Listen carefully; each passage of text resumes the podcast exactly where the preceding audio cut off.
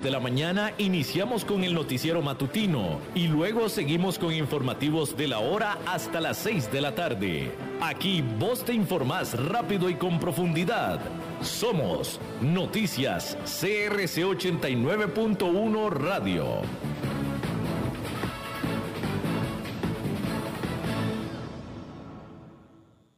Disfruta de tu verano con las nuevas limonadas con vitaminas de Tropical. Podrás ayudar a tu sistema inmune con la ayuda de las vitaminas C, E y Zinc. Y por supuesto, todos los beneficios naturales de una limonada. Abrí, disfruta y cuídate. Nuevas limonadas con vitaminas de Tropical, una deliciosa forma de refrescarte. Noticias CRC 89.1 Radio. 4 de la tarde, 56 minutos, les saluda David Guerrero.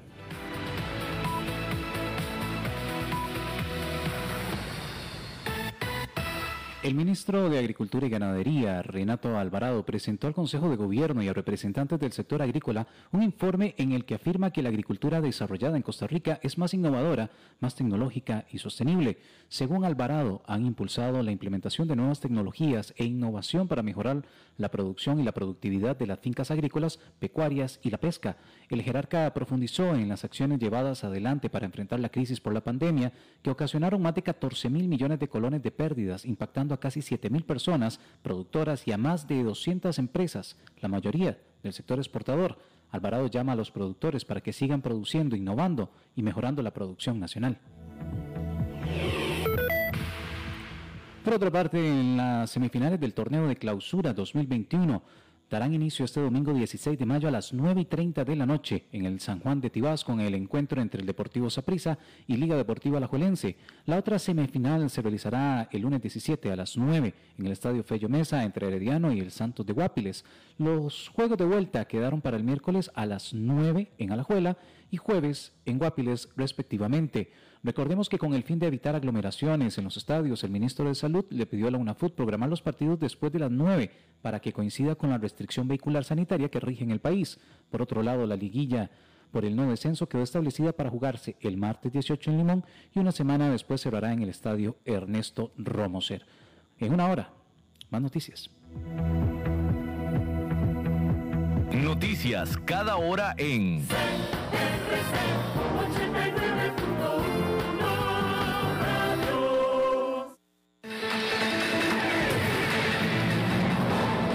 Más noticias en nuestra web, crc891.com. Seguimos en Facebook, Instagram y Twitter como CRC891 Radio y en Telegram como Noticias CRC. Más noticias cada hora.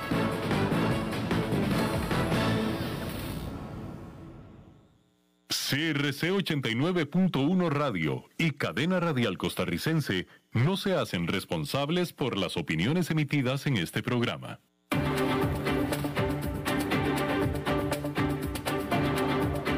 Inicia a las 5 con Alberto Padilla. Un programa diseñado con el objetivo de llevarte diariamente un tema de actualidad, acompañado siempre de reconocidos editorialistas, de lunes a viernes a las 5 de la tarde por CRC 89.1 Radio, a las 5 con Alberto Padilla.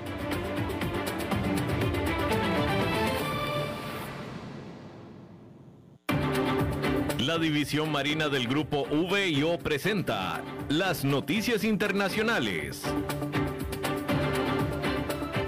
Hola, ¿qué tal? Saludos, bienvenidos a esta emisión de A las 5 con su servidor Alberto Padilla. Muchísimas gracias por estarnos acompañando.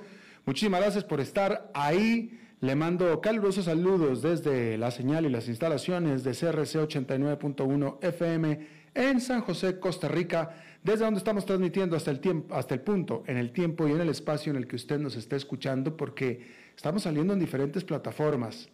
Estamos saliendo en Facebook Live, en la página de este programa, a las 5 con Alberto Padilla. También en podcast, en ocho vías para ello. Notablemente Spotify, Apple Podcast, Google Podcast y otras seis más. Y aquí en Costa Rica, este programa que sale en vivo en este momento a las 5 de la tarde, se repite todos los días a las 10 de la noche aquí en CRC 89.1 FM. A través de los cristales controlando los incontrolables del señor David Guerrero y la producción general de este programa a cargo de la señora Lisbeth Ulet. Bien, ¿será que la economía post-pandémica muy diferente al presente? Porque las empresas se están preparando para la era en la que el COVID-19 no sea el principal determinante de cómo los consumidores gastan su dinero. La gran pregunta es, a medida que la situación del coronavirus mejore en países como Estados Unidos, ¿qué tendencias de los últimos 14 meses se mantendrán y cuáles se reasignarán al pasado pandémico? Airbnb, DoorDash, Disney, entre otras, que el jueves presentaron sus resultados después del cierre del mercado estadounidense, dan una idea de esto. Por ejemplo, Airbnb. La compañía dijo que el interés en los viajes está aumentando nuevamente a medida que las vacunas están más disponibles, lo que apunta a un fuerte aumento en las reservas en el Reino Unido inmediatamente después de que el primer ministro británico Boris Johnson anunciara planes en febrero para salir gradualmente del confinamiento. Para los clientes estadounidenses de 60 años o más, las búsquedas en Airbnb para viajes de verano aumentaron en más del 60% entre febrero y marzo. La compañía también está lista para que más clientes utilicen Airbnb para estadías más prolongadas, ya que aprovechan la mayor aceptación que hay sobre el trabajo remoto. Dijo que casi una cuarta parte de las estadías en el último trimestre fueron de 28 días o más, un 14% más que el registro del 2019. Por su parte, la entrega de alimentos a domicilio, DoorDash, reveló que la gente sigue pidiendo mucha comida a domicilio, incluso cuando los restaurantes abren sus salones para recibir comensales. DoorDash informó un aumento del 198% en los ingresos el último trimestre a 1.100 millones de dólares, incluso cuando se enfrentó a la escasez de trabajadores y aumentó su perspectiva para todo el año. En el caso de Disney, el streaming ha sido el salvavidas de esta gigante del entretenimiento a través de la pandemia. Con Disney Plus creciendo a más de 100 millones de suscriptores. Sin embargo, la estrella más grande en el universo de los medios de Disney parece brillar un poco menos. La compañía dijo el jueves que Disney Plus ahora tiene 103,6 millones de suscriptores, que es sensiblemente por debajo de los 110 millones que estaba esperando Wall Street. Eso ha obligado a los inversionistas a preguntarse si acaso se debe a que las personas se están vacunando y por tanto están saliendo más de casa y alejándose de la televisión. Al respecto, Netflix también informó de un lento crecimiento de las suscripciones durante el último trimestre. Disney dijo que sigue en camino de alcanzar sus objetivos de suscriptores a largo plazo a pesar de la aparente desaceleración. Está apostando a que a medida que la pandemia disminuya, podrá producir más películas y programas, lo que ayudará a atraer nuevos clientes.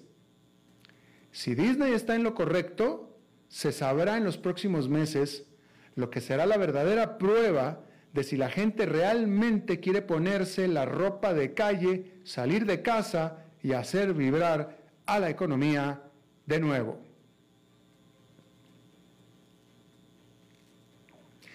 Bueno, por décadas si uno tenía un historial crediticio, mejor dicho, si uno no tenía un historial crediticio, era extremadamente difícil obtener una tarjeta de crédito ni casi ningún otro tipo de préstamos. Pero un nuevo plan entre algunos de los bancos más grandes del país, de Estados Unidos, puede ayudar a que los estadounidenses sin antecedentes crediticios tradicionales sean aprobados. De acuerdo a un reporte del diario Wall Street Journal, 10 bancos, incluidos el JP Morgan Chase, Wells Fargo, US Bancorp, acordaron un plan tentativo para compartir datos como depósitos en cuentas bancarias y actividad de pago de recibos de servicios públicos para ayudar a calificar a los prestatarios sin historiales crediticios tradicionales. El impulso para que las instituciones financieras llegaran a este acuerdo de intercambio de datos provino de un programa dirigido por la Oficina del Contralor de la Moneda, dependiente del Departamento del Tesoro, y que es el que regula a los bancos. Este, esta oficina, la OCC, confirmó la existencia del plan pero los detalles del acuerdo entre los bancos aún deben resolverse. Si el acuerdo propuesto se concreta, significaría que si alguien no tiene historial de crédito, pero tiene una cuenta bancaria en Wells Fargo, por ejemplo, puede usar ese historial financiero para ayudarlo a obtener una tarjeta de crédito con otro banco como JP Morgan Chase. Actualmente hay 53 millones de personas sin un puntaje de crédito según Fair Isaac Corporation, que es el creador de los puntajes de crédito conocidos como FICO. Estos consumidores, que tienden a tener ingresos desproporcionadamente más bajos y ser personas de color, enfrentan costos de endeudamiento más altos porque se ven obligados a recurrir a productos como son préstamos de día de pago, así se les conoce. Los bancos y los prestamistas se refieren a quienes no tienen historial crediticio como crédito invisible. Este grupo puede incluir a jóvenes o inmigrantes recientes, así como a personas que no han utilizado crédito en mucho tiempo o que han perdido su, acceso debido a dificultades económicas. Pero el fondo del asunto más bien podría ser que los grandes bancos también están ansiosos, muy motivados por revisar sus políticas tradicionales al estar perdiendo cada vez más negocio ante los recién llegados bancos digitales y fintechs.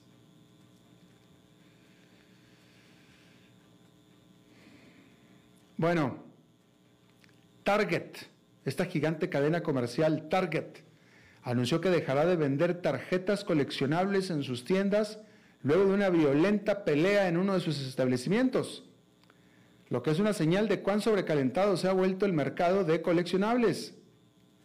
La semana pasada, un Target en el estado de Wisconsin fue cerrado después de que un hombre fuera agredido físicamente por otros cuatro por una disputa por tarjetas deportivas.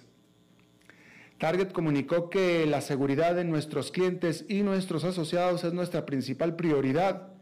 Por precaución, hemos decidido suspender temporalmente la venta de tarjetas coleccionables de MLB, NFL, NBA y Pokémon en nuestras tiendas a partir del el viernes. Sin embargo, las tarjetas seguirán estando disponibles en línea, dijo Target. El valor de las tarjetas intercambiables se ha disparado en los últimos meses durante la pandemia de COVID-19. Eso ha atraído el interés de inversionistas, tanto aficionados como profesionales, que buscan sacar provecho de rendimientos espectaculares.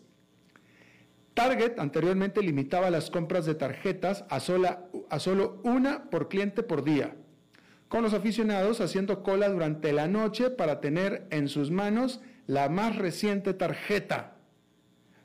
Búsquense un trabajito, ¿no? Algo que hacer. Walmart, por su parte, dijo, que es la rival de Target, dijo que por ahora seguirá vendiendo tarjetas en sus tiendas todavía.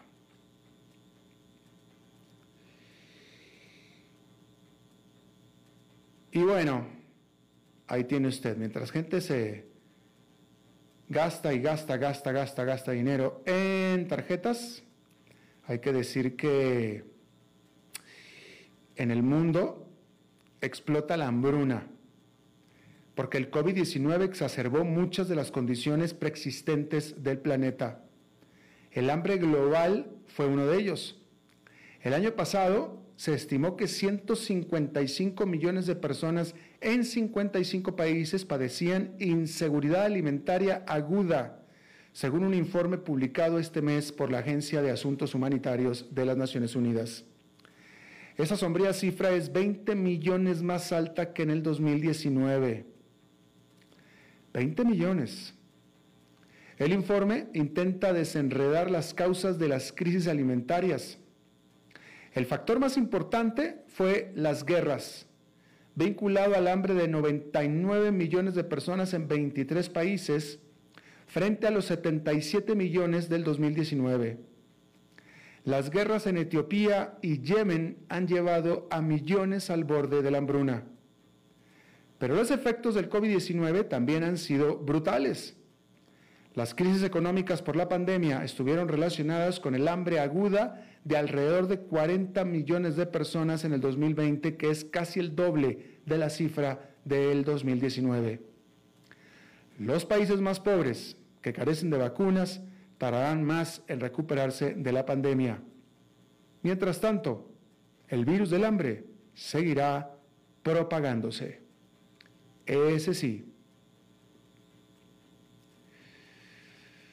Bien. Fíjese esta nota. El grupo delictivo vinculado al ciberataque que interrumpió el suministro de gasolina en partes del sureste de los Estados Unidos esta semana les dijo a sus asociados de piratería que están cerrando operaciones de acuerdo a la firma de investigación de seguridad FireEye un sitio web operado por el grupo de ransomware DarkSide, que según funcionarios estadounidenses se cree que se origina en la Europa del Este, concretamente en Rusia, ha estado inactivo desde el jueves, lo que confirmaría que puede ser verdad la información. DarkSide aseguró a los asociados que perdió acceso a la infraestructura que usa para ejecutar su operación y que por tanto cierra operaciones citando la presión de las autoridades. O sea que los hackers fueron hackeados, literalmente. De nuevo, este grupo, el DarkSide, cita la presión de las autoridades policíacas y también de Estados Unidos, dijo esta firma de seguridad FireEye. No es raro que grupos de ransomware como DarkSide se disuelvan solo para aparecer más tarde con un nombre diferente, Señalan esto los expertos de seguridad. No se pudo determinar si Estados Unidos efectivamente tuvo algún papel en la supuesta cese de operaciones de DarkSide o si la interrupción es auténtica. El FBI y el Departamento de Justicia no han hecho comentarios al respecto. Colonial Pipeline, que es el operador del crítico gasoducto hacia el este de los Estados Unidos, se convirtió en la última víctima de DarkSide esta semana y tuvo que pagar cerca de 5 millones de dólares a los piratas informáticos, según personas familiarizadas con el asunto. La compañía cerró el gasoducto el 7 de mayo y lo reinició apenas este miércoles. Por cierto, el pago del rescate se realizó en bitcoins. Bueno, y en el mismo tema, los servicios de salud de Irlanda tuvieron que ser suspendidos, o mejor dicho, los sistemas computacionales de los servicios de salud de Irlanda tuvieron que ser suspendidos luego de un ataque de ransomware aparentemente atacando a los récords de los pacientes. Esto en Irlanda. Mientras tanto, la subsidiaria francesa de la coreana Toshiba, que es este gigante conglomerado que hace desde semiconductores hasta ingeniería nuclear, bueno, pues Toshiba en Francia dijo que fue atacada por hackers de DarkSide justamente una semana después de que este mismo grupo atacó a este Colonial Pipeline, el oleoducto de los Estados Unidos, que forzó también, como le decía, el cierre de operaciones de este oleoducto. Bueno, pues aparentemente también hicieron lo mismo con la Toshiba de Francia.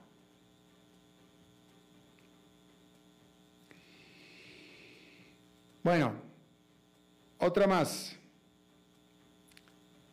Moscú y Washington parece que están enfrascados en una nueva carrera espacial. Y ahora se trata de ser la primera potencia en producir una película en la Estación Espacial Internacional, literalmente. La NASA de Estados Unidos ya confirmó que la estrella de Hollywood, Tom Cruise, está listo para rodar una película en la Estación Espacial Internacional. Mientras que el jueves, Rusia dijo que también enviará al cosmos un equipo de filmación, incluida a la popular actriz rusa Julia Peresild. Sin embargo, Tom Cruise no ha anunciado aún la fecha exacta de su viaje, pero sí dijo que tendrá lugar en octubre. Pero pues eso fue para pérdida de Estados Unidos y de Tom Cruise, porque nada más dijo octubre, con lo cual Rusia dijo, ah, sí, ah, no, pues entonces nosotros vamos a hacer llegar a la muchacha esta, Julia Peresild, el 5 de octubre. Entonces, Estados Unidos no le puso fecha, Rusia sí le puso fecha y le puso fecha antes de que terminara la primera semana de octubre, para filmar la primera película espacial literalmente, es decir, en el espacio. Y ya veremos qué tal sale ese asunto. Bien. Déjeme, eh, quiero hacer este, este anuncio de este lugar que yo quiero mucho y la gente que lo manejan, yo también los quiero mucho y los aprecio mucho y están en gran, gran necesidad. Y se comunicaron hoy conmigo y, pues la verdad que, pues eso, tienen una gran necesidad. Estoy hablando ya he hablado yo antes aquí del centro de rescate Jaguar, que está en Limón, concretamente cerca de, Puerto Viejo, acá en Costa Rica.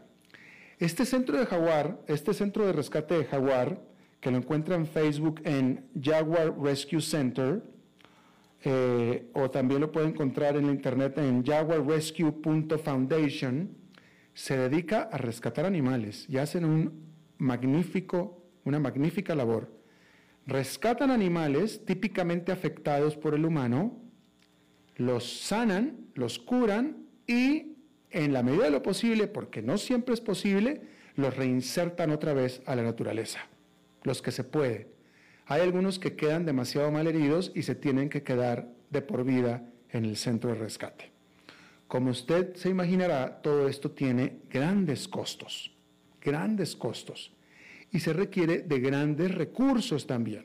Bien, dinero siempre falta, ¿no? Siempre falta. Y yo aquí siempre le dije que desde que cayó la pandemia, eh, pues dejaron de venir los turistas, el centro de rescate jaguar ya había encontrado una manera, este, eh, hasta cierto punto autosustentable, de poder financiarse por medio de la visita de los turistas. Les cobraban una entrada, les daban un tour y esa era una muy buena pues, manera de financiarse y de poder eh, financiar la operación, pero pues eso se vino abajo, ¿no? Y aquí se lo informé varias veces. Y ese sigue siendo un problema.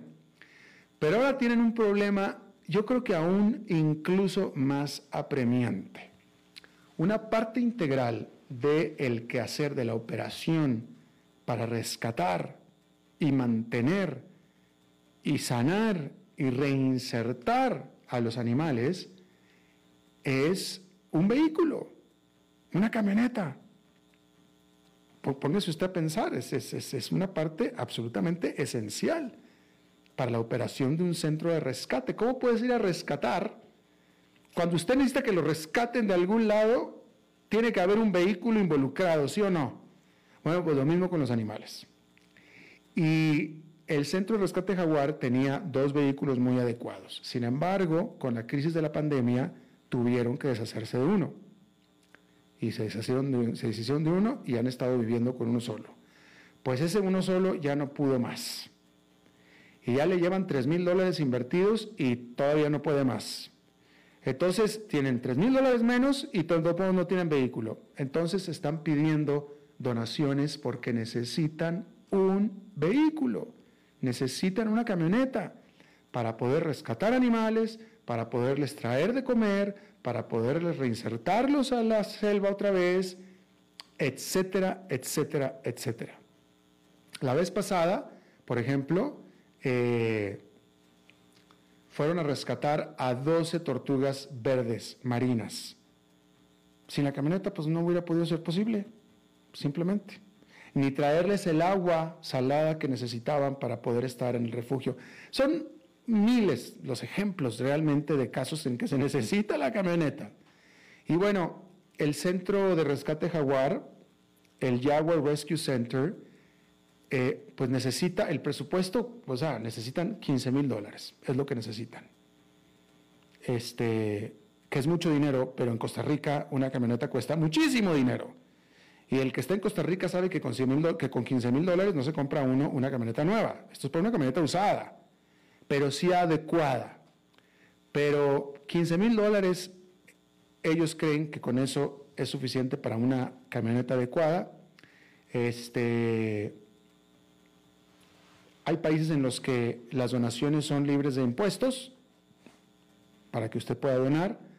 Si usted está en Costa Rica o en cualquier otro país, tenga por seguro que Jaguar Rescue Center, se lo digo yo, yo he estado ahí varias veces y conozco muy bien a la administradora. Este, por cierto, que ahí lo va a ver usted en el documental de Zac Efron en Netflix, ahí el, programa dedicado a Costa Rica, ahí sale Encarnación, que es la eh, manager del Jaguar Rescue Center. Y bueno, pues ojalá y pueda eh, dar una donación, realmente están en una seria, seria necesidad los animalitos que ya están en el, en el Rescue Center y los que están por llegar necesitan de esta camioneta. Si usted puede donar una camioneta, qué bueno, pero si no, están recaudando 15 mil dólares. Lo puede encontrar en Facebook en Jaguar Rescue Center o bien en jaguarrescue.foundation en internet y ojalá y lo puedan alcanzar pronto. Bien, allá en Nueva York, esta fue una jornada positiva, bastante positiva, con el índice industrial Dow Jones subiendo 1,06%, el Nasdaq Composite con un salto de 2,32% y el Standard Poor's 500 con una ganancia de 1,49%. Vamos a hacer una pausa y regresamos con nuestra entrevista de hoy. Las noticias internacionales fueron presentadas por la División Marina del Grupo VIO. Dijo Salvador Dalí. Un gran vino requiere un loco para hacerlo crecer, un hombre sabio para velar por él, un poeta lúcido para elaborarlo y un amante que lo entienda. Bodegas y viñedos La Iride, vinos argentinos de la región de Mendoza colecciongourmet.com. ¿Conoces todo lo que ofrece la división forestal del grupo VIO? Encontrarás generadores, bombas de agua, hidrolavadoras, motocultivadores, tractores giro cero y cortacésped. Visita la división forestal del grupo VIO en San José, Alajuela, Heredia, Cartago, Orotina, Ciudad Quesada, Liberia, Nicoya, Guapiles y Pérez Celedón. Ingresa a vioforestal.com y descubrí todas las opciones. En BD Finance nos sumamos ofreciendo una solución fintech en servicios financieros de crédito, gracias a la alianza con SAP, Microsoft, SAS y BD Consultores. Bit Digital es una plataforma 100% digital para la autogestión de créditos y también permite que otros negocios adquieran la plataforma para brindar sus propios préstamos. Bit Digital, una fintech con tecnología de clase mundial que ofrece créditos directos y también viene como aliada para cualquier tipo de institución financiera. En Bit Digital hacemos su vida más fácil. BDigitalServe.com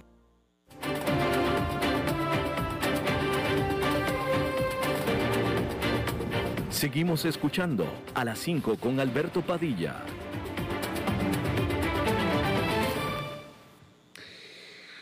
Muchas gracias por continuar con nosotros. La última ronda de enfrentamientos entre Israel y los grupos palestinos militantes en la franja de Gaza, que comenzó el lunes, no está mostrando signos de disminuir y de hecho todo lo contrario.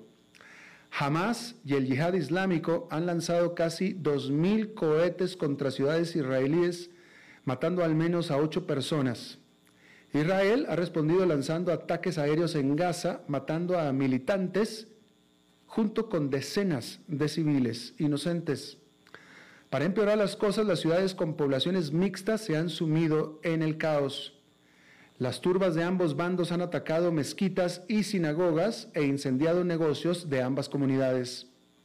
El viernes por la mañana las fuerzas de defensa de Israel tuitearon que las tropas aéreas y terrestres de las fuerzas de defensa están atacando actualmente en la franja de Gaza.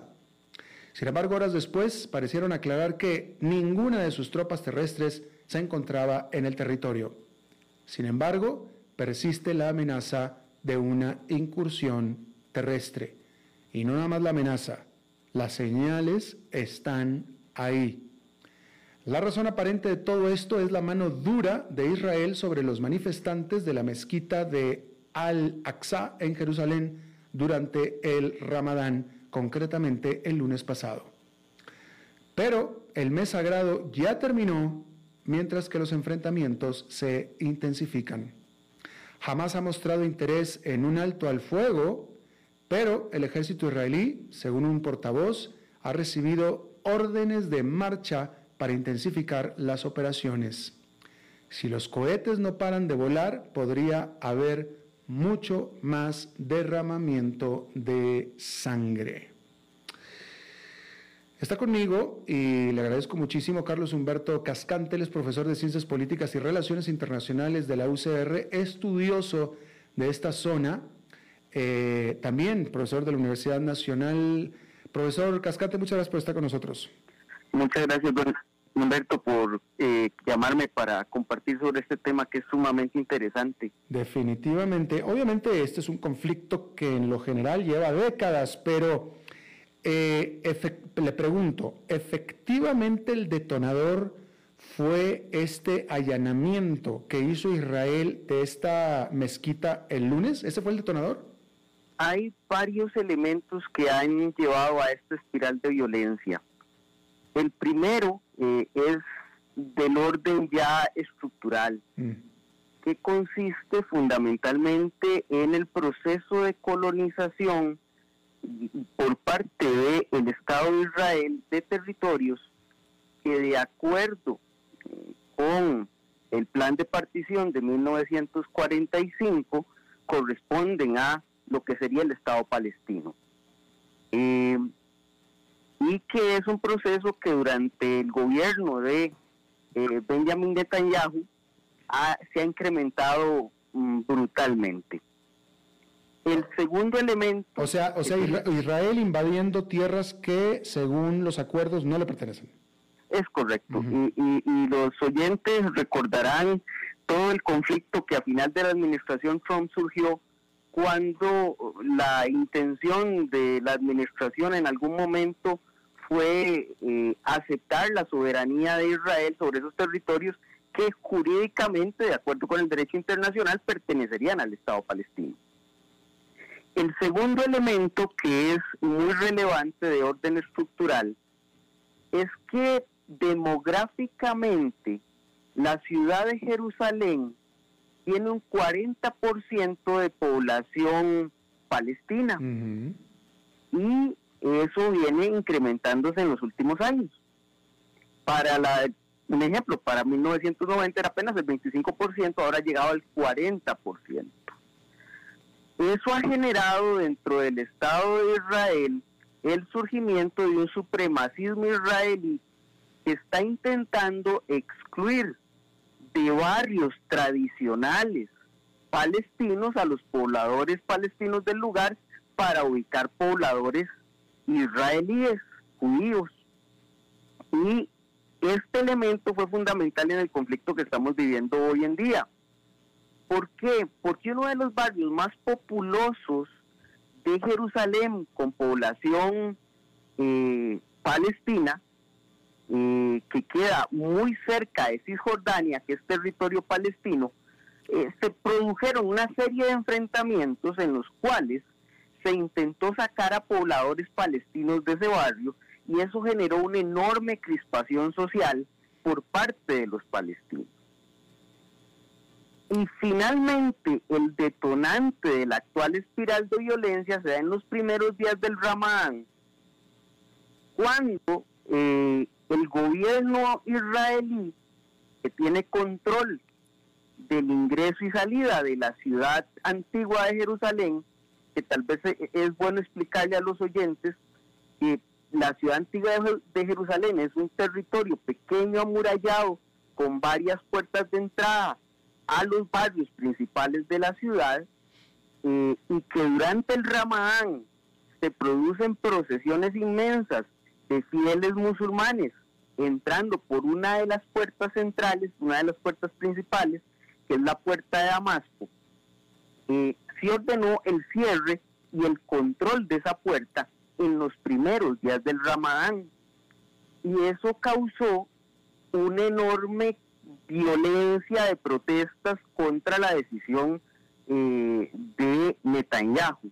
A eso ya se le suma eh, el intento de, eh, digamos, de hacer una, una manifestación de supremacistas israelíes en, la, en, en uno de los lugares más santos para el Islam, que es eh, la explanada de las mezquitas, donde queda la mezquita de Al-Aqsa, donde, mm, donde la fe musulmana considera que Mahoma hizo su viaje, el profeta Mahoma hizo su viaje al cielo, donde le fueron entregadas eh, donde le fue entregado el Corán, donde le fue dictado el Corán.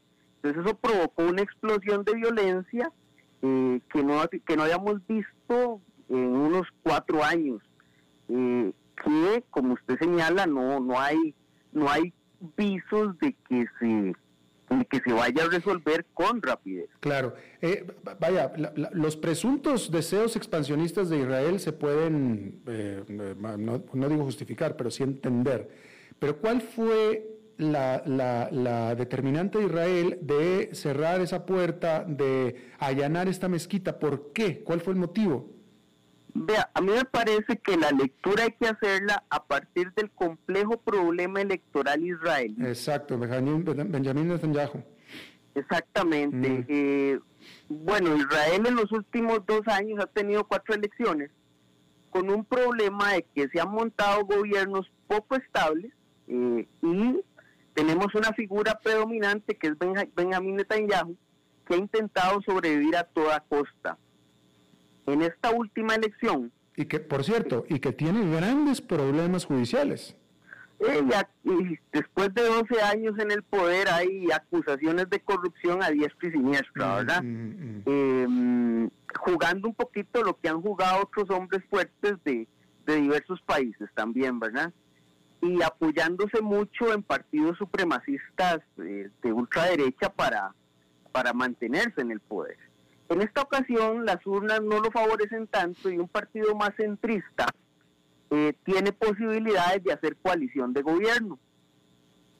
Justamente cuando se están dando esas posibilidades es que se toman estas medidas que evidentemente iban a crispar una situación que estaba en sus límites, ¿verdad? Y eh, eso a Netanyahu le favorece porque él se plantea como un hombre fuerte que sabe controlar y pacificar a los palestinos, eh, mientras que su contrincante no tiene experiencia de gobierno, no tiene experiencia militar, que en Israel eso es experiencia de dirigencia militar, en Israel todo el mundo hace servicio militar, pero que no tiene la, no tiene la experiencia para manejar un conflicto de este tipo. Entonces, pensando mal, eh, porque esto lo sabremos hasta después, por supuesto, esto es simplemente una hipótesis, eh, a mí me parece que a Netanyahu le favorece estar en medio de una crisis, en un momento en que su liderazgo hace aguas y que en el momento en que quede fuera de eh, de la oficina del primer ministro de Israel, pues tendrá que enfrentar la serie de acusaciones que tiene en su contra. Eh, Netanyahu era, venía siendo bastante impopular ya. Eh, ¿Esto le está aumentando la popularidad? Le diría yo que si no le aumenta la popularidad, por lo menos ciertos partidos que están en la coalición o que tendrían que entrar en coalición para sacarlo del poder, están pensando seriamente en atrasar su decisión de, eh, de participar con una coalición de oposición a Netanyahu. Y hasta que no se forme esa coalición, él es primer ministro. Entonces, cualquier cosa que atrase la situación o que lleve a, un, a, un, eh, a un aumento del conflicto, en un clima de, crispación y de inestabilidad le favorece para mantenerse en el poder, que es lo que él ha intentado en los últimos cuatro años, que, que fundamentalmente ha tenido que, agarrarse de donde sea para poder sostenerse en el, en el poder. Eh, eh, y profesor, eh, pareciera que lo que tú estás aquí explicándonos se, se, se, se, sustenta en los reportes, en todos los reportes, como lo acabo de leer yo hace en la, en la presentación contigo, eh, parece que es consenso de que acá el atacante, el perpetrador, el que quiere generar el conflicto, el que etcétera, es Israel. Eh, yo acabo de leer la nota que leí, que leí del Economist, eh, ahí dice que, jamás quiere, ellos están dispuestos a un cese el fuego, Israel no quiere. Jamás lo ha aprovechado también, Alberto, porque esta, estas manifestaciones inician como usted lo señaló, en ciudades de población mixta, eh, como lo es Jerusalén.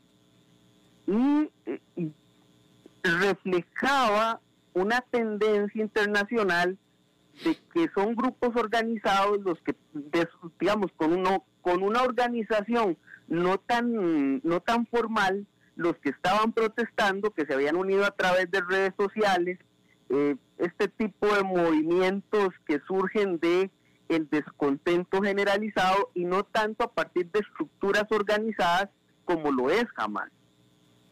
Y yo creo que eso asustó a los dirigentes de Hamas que también piensan políticamente, ¿verdad? Aquí yo siempre digo, no hay que pensar en que uno es bueno y el otro es malo, todos tienen intereses en el juego. Eh, y Hamas yo creo que se mete en el conflicto y lo aprovecha para jalar hacia su causa en, eh, en la franja de Gaza, ¿verdad? Que controla, que controla Hamas.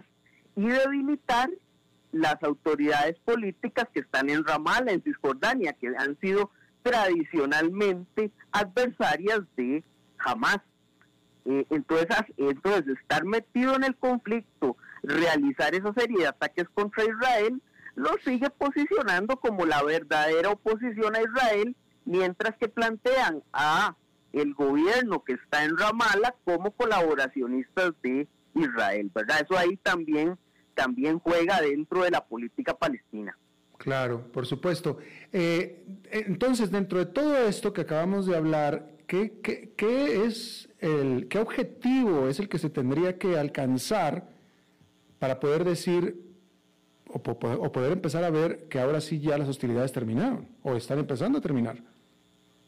Eh, creo que Israel tendría que tomar, eh, los aliados de Israel, con nombre y apellido los Estados Unidos, eh, tendrían que mover lo suficiente al gobierno de Netanyahu para que eche atrás en los intentos de sacar a población palestina de los barrios con mayoría palestina en Jerusalén para volver a tener una cierta calma eh, tendrían que parar los, por otra parte, los aliados de Hamas, fundamentalmente Emiratos Árabes, tienen una enorme influencia sobre, sobre Hamas, el otro que tiene enorme influencia es Irán, por la situación eh, entre los Estados Unidos y Irán, esa presión no, la, no, no se puede ejercer, pero digamos que el intermediario sería Emiratos Árabes, eh, logren bajar la, la tensión existente con eh, con Hamas eh, y que pare y que pare la, la, violencia, porque los otros mecanismos que tiene, eh, digamos, la comunidad internacional, que sería la acción del Consejo de Seguridad, por el momento está bloqueada por los Estados Unidos, que han dicho que hasta que ellos no intervengan con una actuación diplomática en el terreno, no estarán dispuestos a una convocatoria del Consejo para conocer el, para conocer el asunto y mucho menos para emitir una resolución que establezca algunas medidas que, motiven a Israel a bajar el nivel de, de su, eh, digamos, represalia contra, eh, contra Hamas. Ahora, eh, Hamas controla Gaza, ¿verdad? Correcto, eh, desde el 2007. Desde el 2007. Eh, ¿Qué otros, hay algunas otras organizaciones o algunos otros grupos que controlan algunas otras partes? Me, viene a la mente la OLP, por ejemplo. Sí, es que vamos a ver, eh, la partición de, Palestina eso fue una partición bastante poco lógica, pero, pero muy entendible desde el punto de vista de la política de los años 40 y del plan Balfour anterior, donde el territorio que se iba a convertir en un, en un Estado palestino se dividió en dos partes, Cisjordania al norte de Jerusalén y la franja de Gaza, que queda fundamentalmente con vista a, al, Mediterráneo. y jamás se hizo fuerte en la franja de Gaza tradicionalmente, mientras que la OLP, la Organización para la Liberación Palestina, después convertida en Autoridad Palestina, eh, se hizo fuerte en Cisjordania. Mm. Era evidente que eh, las desavenencias entre la OLP y Hamas iban a causar una división de la unidad política palestina. Eh, y mientras Hamas, con el apoyo de Irán, eh, se hizo muy fuerte en, en, la franja de Gaza y la tiene controlada desde el 2007, e Israel la bloqueó desde el 2007 y Egipto la bloqueó también desde el 2007 por su mala relación con Irán. Eh, ha intentado socavar la autoridad de, las autoridades en Ramallah, en Cisjordania, para eh, atraer adeptos a su causa. Y hay muchas raíces que lo explican. Eh, jamás general estuvo integrado por líderes que se mantuvieron en, en Palestina pese al nacimiento y crecimiento del Estado de Israel, mientras que la OLP más bien estuvo integrada por gente que salió de Palestina en el momento de la guerra de 1948. Entonces ahí hay muchas enemistades personales que se mantienen que se mantienen hasta la actualidad. Eh, Occidente consideró que era más factible negociar con Arafat que con los líderes de Hamas y eso le dio a la autoridad palestina, eh, a los líderes de la OLP convertidos en autoridad palestina, mayor legitimidad hacia Occidente, mientras que Hamas sigue siendo considerado una, una organización terrorista en Occidente. Entonces el conflicto es con la franja de Gaza, no con el área de Cisjordania. Correcto, la, digamos, de, la, no es que no hayan protestado, no es que no hayan establecido una crítica a las políticas de, Israel. me refiero a este último, a este último, lo que está sucediendo en este momento.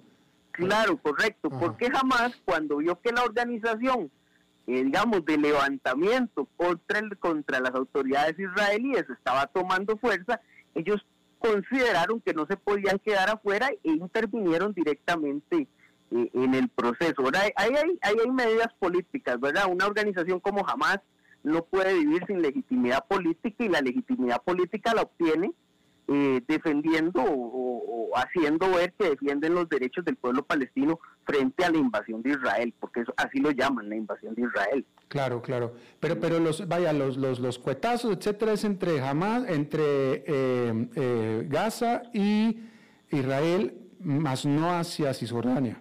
Es correcto, correcto.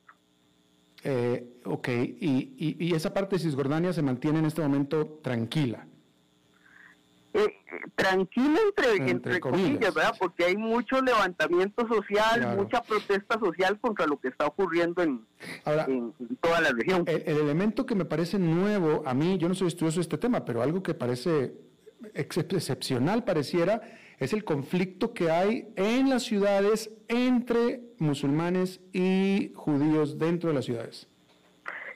Totalmente, es un elemento, digamos, que no es nuevo, tiene un caldo de cultivo de muchos años, pero que eh, en la medida que Netanyahu ha necesitado eh, tener una política muy fuerte hacia Palestina como herramienta electoral, ha permitido el surgimiento cada vez más eh, peligroso de grupos supremacistas eh, israelíes. Y aquí hay que dejar claro una serie de cosas, porque a veces uno generaliza y, digamos, se, que generaliza se equivoca, decía Aristóteles.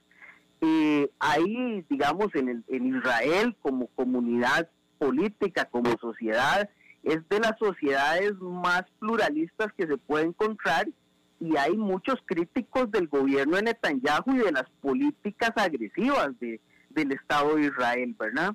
Así como hay gente que lo apoya a muerte y que ha aprovechado la situación para exacerbar eh, estas conductas que hemos visto no solo en, que hemos visto ya muy cercanamente en nuestros países, ¿verdad? De supremacismo racial, eh, de mecanismos eh, de exclusión organizada, que en la forma en que está organizada el Estado de Israel y su relación con Palestina, pues es un, tienen un efecto multiplicador de la violencia. Claro, claro. Profesor Carlos Humberto Cascante de Ciencias Políticas y Relaciones Internacionales de la UCR y de la Universidad Nacional, te agradezco muchísimo por la clase, por la, por la cátedra. Con, muchísimo gusto, don Alberto. buenas tardes. Gracias, buenas tardes, buen fin de semana.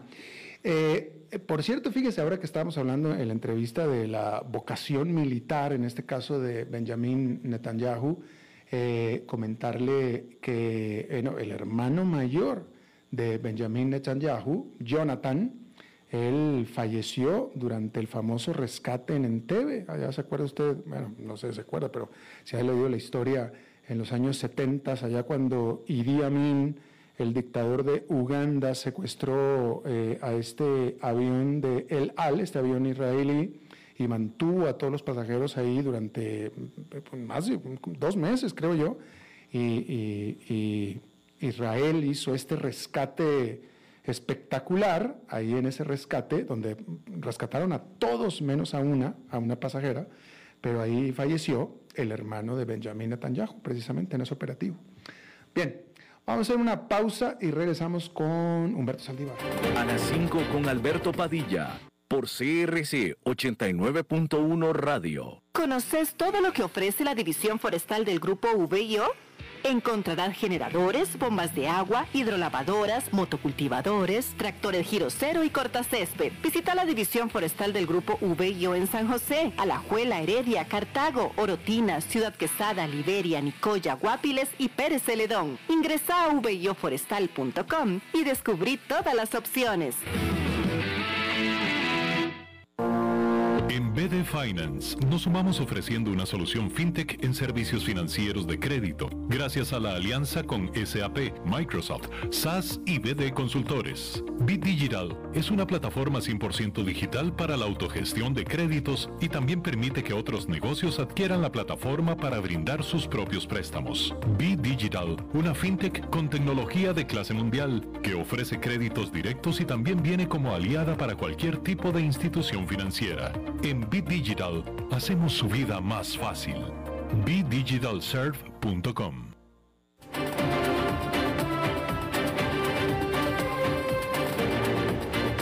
Seguimos escuchando a las 5 con Alberto Padilla. Bueno, es viernes y los viernes son de Humberto Saldívar. Humberto. ¿Qué tal, Alberto? ¿Cómo estás? Muy bien, ¿cómo vas? Bien, gracias. Eh, bueno, el tema de hoy eh, voy a hablar un poquito de las, bueno, de, Costa Rica y de las empresas familiares. Que, que bueno, es un tema que, que siempre lo hablo, pero que eh, a detalle, cada, cada detalle que he externado es un poco diferente. Sabes que ahora con, con la parte de, de banca de inversión nos hemos topado mucho que el 90, obviamente el 99% de las empresas que, que nosotros hemos vinculado con fondos internacionales o fondos eh, eh, de Family Office para conseguir créditos tipo mezzanine o Project Finance o, o, Smart Investment, etcétera, nos hemos topado con que eh, trabajamos con el proceso de, de, de primero casi hasta el final, ¿no? Resulta eh, que no dejan de ser empresas familiares donde, pues obviamente si viene un inversionista de un fondo internacional que te va a hacer una inversión inteligente para potencializar tu negocio, eh, pues te van a pedir cierto derecho de decisión, ¿no? Eh, ¿Qué es derecho de decisión? Pues participar en una junta directiva y si no la tienes la vas a tener que formar. eh, nos hemos topado que en cierta etapa, cuando ya se les eh, se dispone o se les exige que ahora sí, a partir de hoy, pues resulta que no van a tener toda la decisión de la empresa, eh, deciden eh, no seguir con el proceso. Lo que a mí me llama la atención es que esas decisiones, eh, estamos hablando que, que si tú tenías una tasa del 12% anual, ahora se te está consiguiendo una tasa de el 3.5-4% anual. Que si tú no tenías flujo de efectivo, eh, para, para invertir y, potencializar y, y, y digamos que eh, hacer crecer para capital operativo la empresa, pues ahora viene un externo a hacerlo y obviamente a que te dé mayor rendimiento. Pero tú tomas una decisión porque, ah, no, es que yo ya no voy a tener el control. Y eso ha afectado a muchas empresas eh, familiares dentro de Costa Rica. No te estoy hablando de otro país porque el factor este que te estoy comentando se ha dado en Costa Rica. Hemos tenido empresas en Guatemala, en Perú, en Chile, en Colombia, en México, eh, Honduras, este, Panamá. Y ese factor específicamente del recelo que tengo yo ante una empresa familiar se ha dado más en Costa Rica. No sé qué piensas tú, pero es algo que, quería externar y que quería saber también tu opinión. No, bueno, no, yo te pregunto a ti la tuya, ¿por qué crees que es, que es en Costa Rica? Porque dices tú que el fenómeno lo has visto nada más en Costa Rica, ¿por qué será? Eh, pues mi percepción es o porque existen más empresas familiares con, con ese nivel de capital eh, que tienen que tienen la intención de conseguir fondos eh, por otro lado, eh, a lo mejor no es tan urgente ese fondo porque probablemente el sistema financiero local les esté dando facilidades que le permitan no tener que depender de, una alianza. Pero bueno, también me paro yo a, decir, bueno, ¿por qué?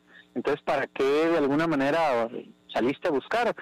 a lo mejor es por si es eh, coloquialmente como se dice, si a ver si tengo suerte y pega, pero con mis condiciones.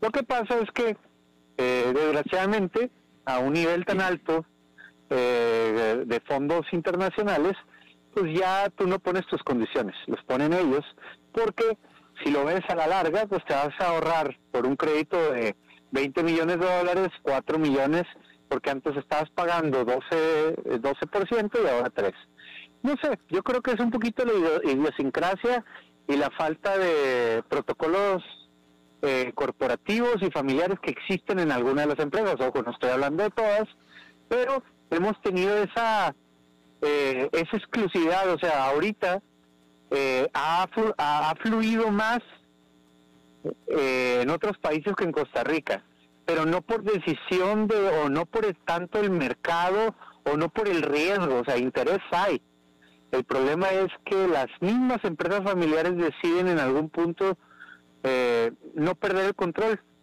y es válido, pero pero es un factor que ha pasado aquí. Eh, a ver, a, mí me, a mí en lo personal me sorprende que, que, en tu experiencia lo hayas visto en Costa Rica y no en otros países. Yo hubiera pensado que era mucho más generalizado. La parte que yo sí he visto, y yo no he estado tan metido dentro de las entrañas de las empresas como tú, porque tú eres consultor y yo nunca he sido consultor de empresas, pero sí he conocido a muchísimas eh, familias empresarias, este, y, lo que me ha quedado claro es que no se trata de eficiencia, no se trata de productividad, no se trata de, nada de eso, se trata de eh, poder, darle el poder a mis hijos, que mis nietos tengan el poder y si ese poder me está costando a mí como empresa, ni modo. Pero esta, esta, esta empresa tiene que ser dirigida y manejada por la familia, por más inadecuada que sea, y eso así es. Y pues como tú dices, es válido, ¿verdad? Pues eso así es, pero eso lo he visto yo muchísimo en muchos países, ¿verdad? Eh, sí, pero desgraciadamente, bueno, estadísticamente, y, y, hay un dato, el, el 90% de esas empresas familiares caen en la tercera generación. Ah, bueno, pues ¿Por qué? porque, no, porque no existe, o sea, desaparecen, quiebran. Eh, ¿Por qué? Porque ya, ya no estás hablando de dos socios, sino hablas los hijos de los dos socios y los hijos de los hijos de esos dos socios, ¿verdad? Entonces ahí es donde ya, eh, como no existe ese protocolo que te exigen eh, instituciones internacionales y todo el mundo quiere drenar de esa empresa, empieza a caer, a caer, a caer, a caer, al menos que llegue en una segunda o tercera eh, generación alguien que diga, o, un conjunto de socios que digan, ok, es hora de, salirnos y poner un protocolo. Pero es bueno, que, es, que, eh, eh, es que imagínate, yo, yo no entiendo, digo, no, sé, como tú dices, caen en la tercera generación y creo, creo que podría entender por qué más, pero pues vaya, imagínate que tú naces, tú naces dentro de una familia sabiendo tú a los, cuando tú llevas al primer grado del colegio, a los seis años de edad, tú ya sabes que cuando te recibas de universidad, si te quieres recibir de universidad, eso sí te mandan, porque a lo mejor si no quieres no, pero ya sabes que tú vas a tener trabajo garantizado y vas a ser jefe y vas a ser rico. Entonces, cuando tú empiezas tu edad escolar con ese conocimiento, pues yo no sé qué clase de esfuerzo puedas tener tú en tu vida, ¿me explico? A mí lo que me esforzó, no sé si fracasé o no, pero a mí lo que me esforzó es saber que no iba a ser rico. ¿Me explico? Bueno, pero ahí eh, estoy de acuerdo y sí, yo creo que la mayoría piensa como lo que tú acabas de comentar, pero está esa porción de, de inclusive empresarios que heredaron, que más bien han hecho crecer lo que les dieron, más allá de solamente drenarlo, ¿no? O sea, solamente sacarlo, sino, a ver, o sea, tengo una responsabilidad de sostener algo, un legado que me dejaron, ahora sí, no nada más lo voy a sostener como está. O sea, si yo quiero ser alguien o por lo menos reconocido, pues no voy a ser el hijo de mi papá. Ahora, ¿por qué no quiero ser yo el que de 10 lo llevó a 100? O sea, y, y en lugar de 10 se quedó en 10 y desapareció después, ¿no? Yo creo que ya depende de cada quien, pero, pero inclusive heredando tú tienes la posibilidad de crecer y de hacer crecer lo que te heredaron, ¿verdad? Claro. Humberto, muchísimas gracias. Buen fin de semana. Gracias, igualmente, buen fin de semana. Buen fin de semana. Bueno, eso es todo lo que tenemos por esta emisión. Muchísimas gracias por habernos acompañado. Espero que disfrute su buen fin de semana y nosotros nos reencontramos el lunes. Que la pase muy bien.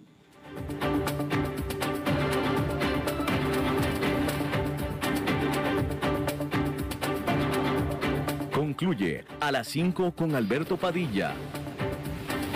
Un programa diseñado con el objetivo de llevarte diariamente un tema de actualidad, acompañado siempre de reconocidos editorialistas, de lunes a viernes a las 5 de la tarde por CRC 89.1 Radio, a las 5 con Alberto Padilla.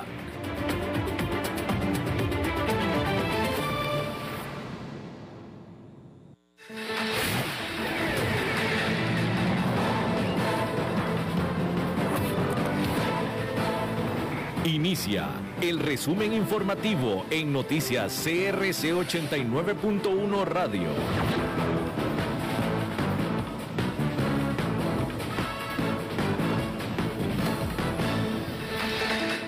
Hola, ¿qué tal? Son las 17 horas con 58 minutos y estos son nuestros titulares. Sindicatos y movimiento estudiantil piden renuncia de la ministra de Educación. La Iglesia Católica cancela la romería por segundo año consecutivo.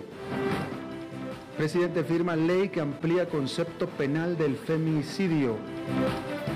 Fanal reportó incremento de sus ventas en más de 41 mil millones de colones en los últimos tres años. En el mundo, militantes de Hezbollah cruzaron la frontera con Israel y fueron rechazados por fuerzas de defensa. en los deportes, este fin de semana se jugarán las semifinales de ida del torneo nacional.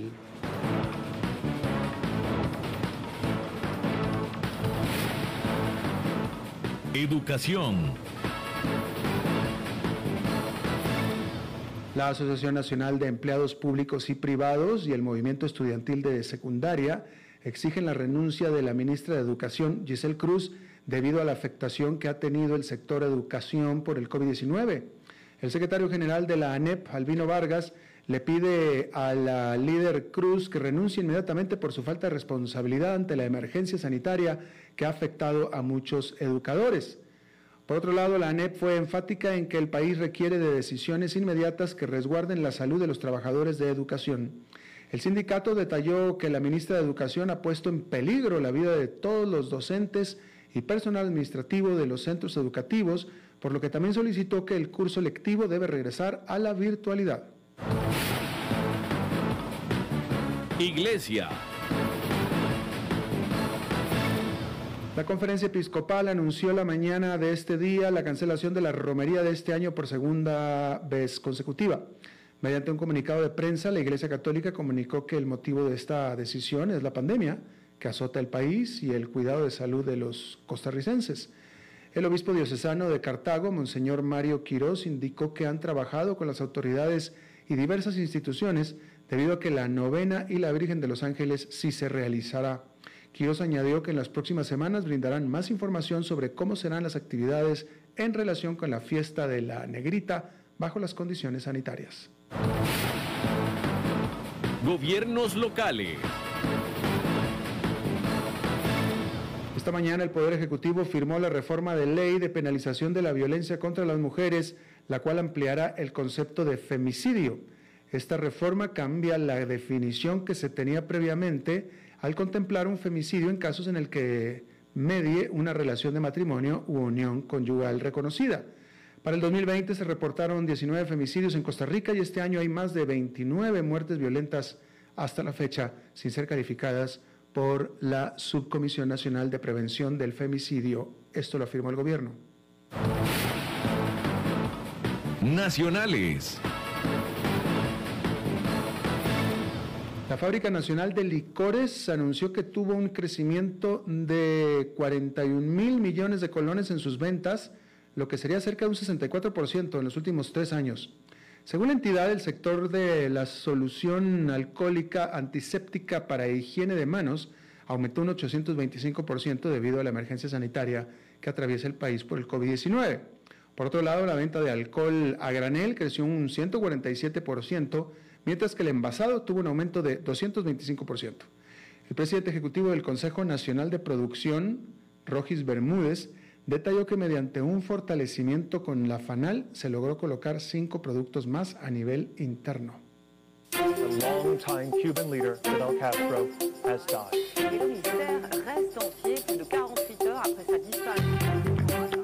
Internacionales. Un grupo de militantes de Hezbollah cruzó este viernes la frontera con Israel y fue rechazado por las fuerzas de defensa. Eh, los individuos lograron pasar la valla fronteriza y prendieron fuego a un área antes de regresar a territorio libanés. No hay reportes de heridos por el momento. Las fuerzas de defensa de Israel informaron en Twitter que lanzaron tiros de advertencia hacia los manifestantes que cruzaron desde el Líbano. El periódico The Times of Israel informó que un grupo de esos manifestantes agitaba banderas de Hezbollah.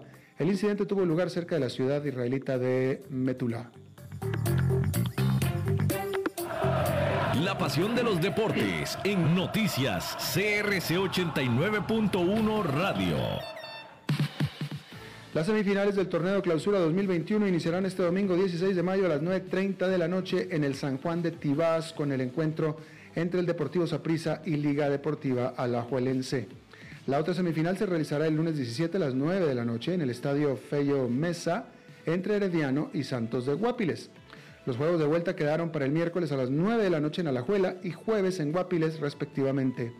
Hay que recordar que con el fin de evitar aglomeraciones en los estadios, el Ministerio de Salud le pidió a la UNAFUT programar los partidos después de las 9 para que coincida con la restricción vehicular sanitaria que rige en el territorio nacional. Por otro lado, la liguilla por el no descenso quedó establecida para jugarse el martes 18 en Limón y una semana después cerrará en el estadio Ernesto Romoser.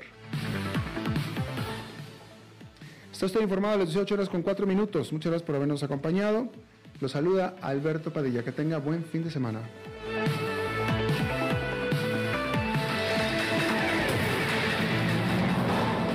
Más noticias en nuestra web, crc891.com. Seguimos en Facebook, Instagram y Twitter como CRC891 Radio y en Telegram como Noticias CRC. Más noticias cada hora.